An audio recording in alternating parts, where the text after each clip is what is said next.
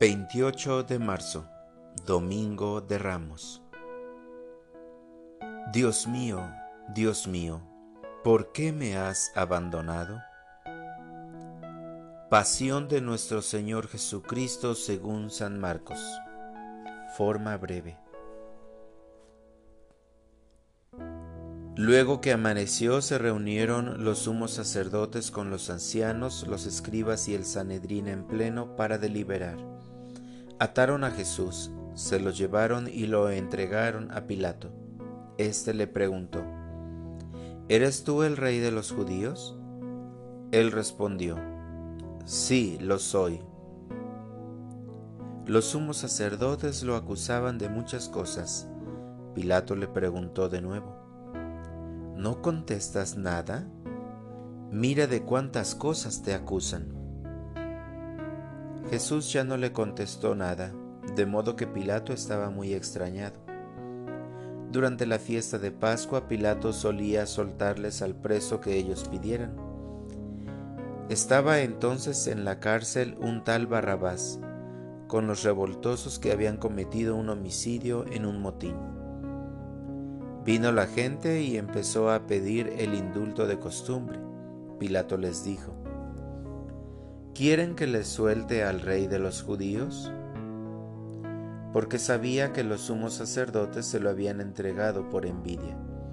Pero los sumos sacerdotes incitaron a la gente para que pidiera la libertad de Barrabás. Pilato les volvió a preguntar, ¿Y qué voy a hacer con el que llaman rey de los judíos? Ellos gritaron, crucifícalo. Pilato les dijo, pues qué mal ha hecho. Ellos gritaron más fuerte, crucifícalo. Pilato, queriendo dar gusto a la multitud, les soltó a Barrabás, y a Jesús, después de mandarlo azotar, lo entregó para que lo crucificaran. Los soldados se lo llevaron al interior del palacio, al pretorio, y reunieron a todo el batallón.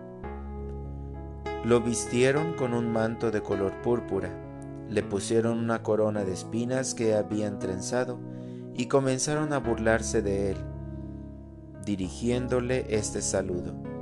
¡Viva el rey de los judíos! Le golpeaban la cabeza con una caña, le escupían y doblaban las rodillas, se postraban ante él Terminadas las burlas, le quitaron aquel manto de color púrpura, le pusieron su ropa y lo sacaron para crucificarlo.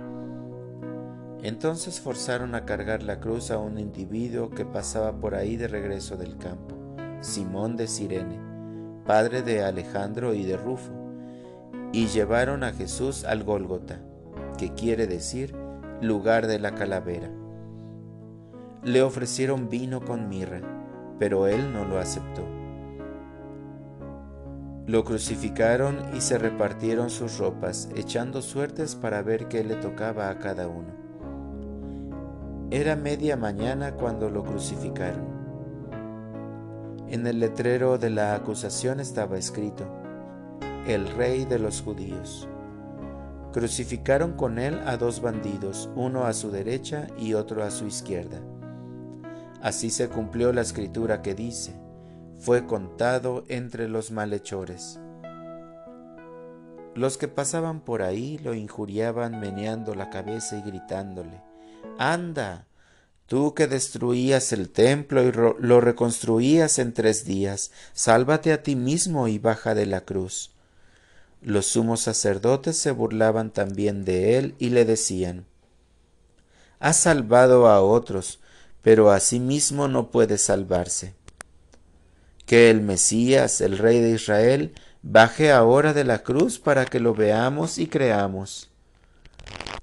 Hasta los que estaban crucificados con él también lo insultaban. Al llegar el mediodía, toda aquella tierra se quedó en tinieblas hasta las tres de la tarde. Y a las tres Jesús gritó con voz potente, Eloí, Eloí, lema sabactani, que significa Dios mío, Dios mío, ¿por qué me has abandonado? Algunos de los presentes al oírlo decían, Miren, está llamando a Elías. Uno corrió a empapar una esponja en vinagre, la sujetó a un carrizo y se la acercó para que bebiera, diciendo, Vamos a ver si viene Elías a bajarlo. Pero Jesús, dando un fuerte grito, expiró. Aquí puedes arrodillarte y guardar silencio por unos instantes.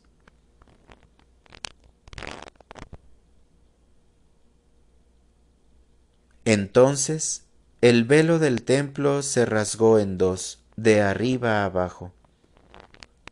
El oficial romano que estaba frente a Jesús, al ver cómo había expirado, dijo, De veras este hombre era Hijo de Dios.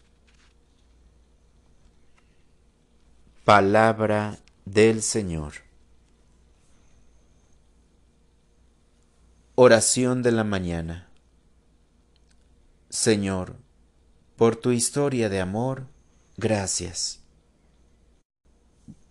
Te imagino, Jesús, ahí frente a Pilato, que sabía que te entregaban por envidia todos sabían que eras inocente, e incluso él, de tal manera que no entendía a la multitud, que con más fuerza gritaba crucifícale.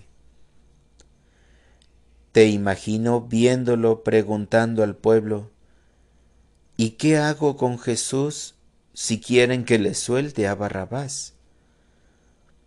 Las cosas así pasaron. Y como también dijo Pilato, lo escrito, escrito está. Ahora me toca saber leer tu mensaje de amor, saber descubrir tu misión que paso a paso estabas realizando y escribiendo esa historia por todos nosotros, para rescatarnos de la esclavitud del pecado, del sinsentido de la vida.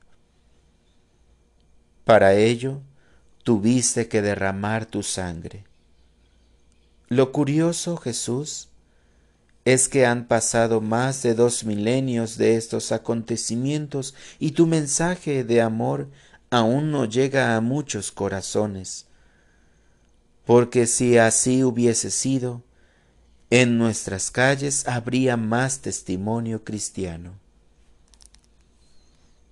Para orientar mi vida, Necesitamos derrumbar la incredulidad construida en mucho tiempo, y me comprometo a esto leyendo tu palabra y viviéndola día con día.